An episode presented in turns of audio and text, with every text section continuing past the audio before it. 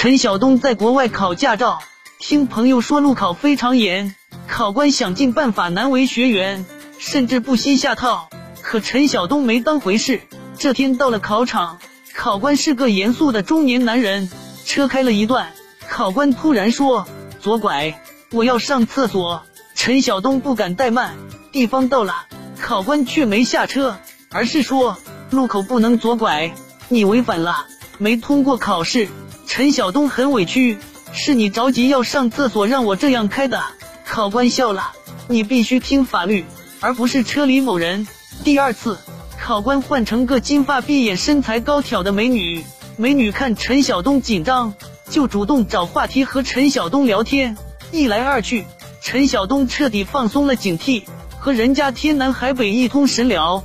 考试结束，美女笑着说：“对不起，因为您开车一直热衷聊天，这极为危险，所以暂时不能拿驾照。”事不过三，陈晓东依旧不信邪。第三次的考官是个和蔼可亲的胖老头，有了前两次的教训。陈晓东学乖了，上了车。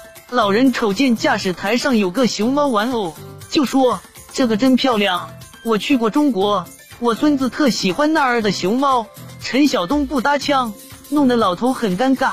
不过路考倒挺顺利，老头一个劲夸陈晓东技术好，而陈晓东依然不搭话，只是专心按交规开车。回到车场，老头向陈晓东祝贺，考试通过。陈晓东不敢相信自己的耳朵，高兴之余感觉刚才对人家过分了。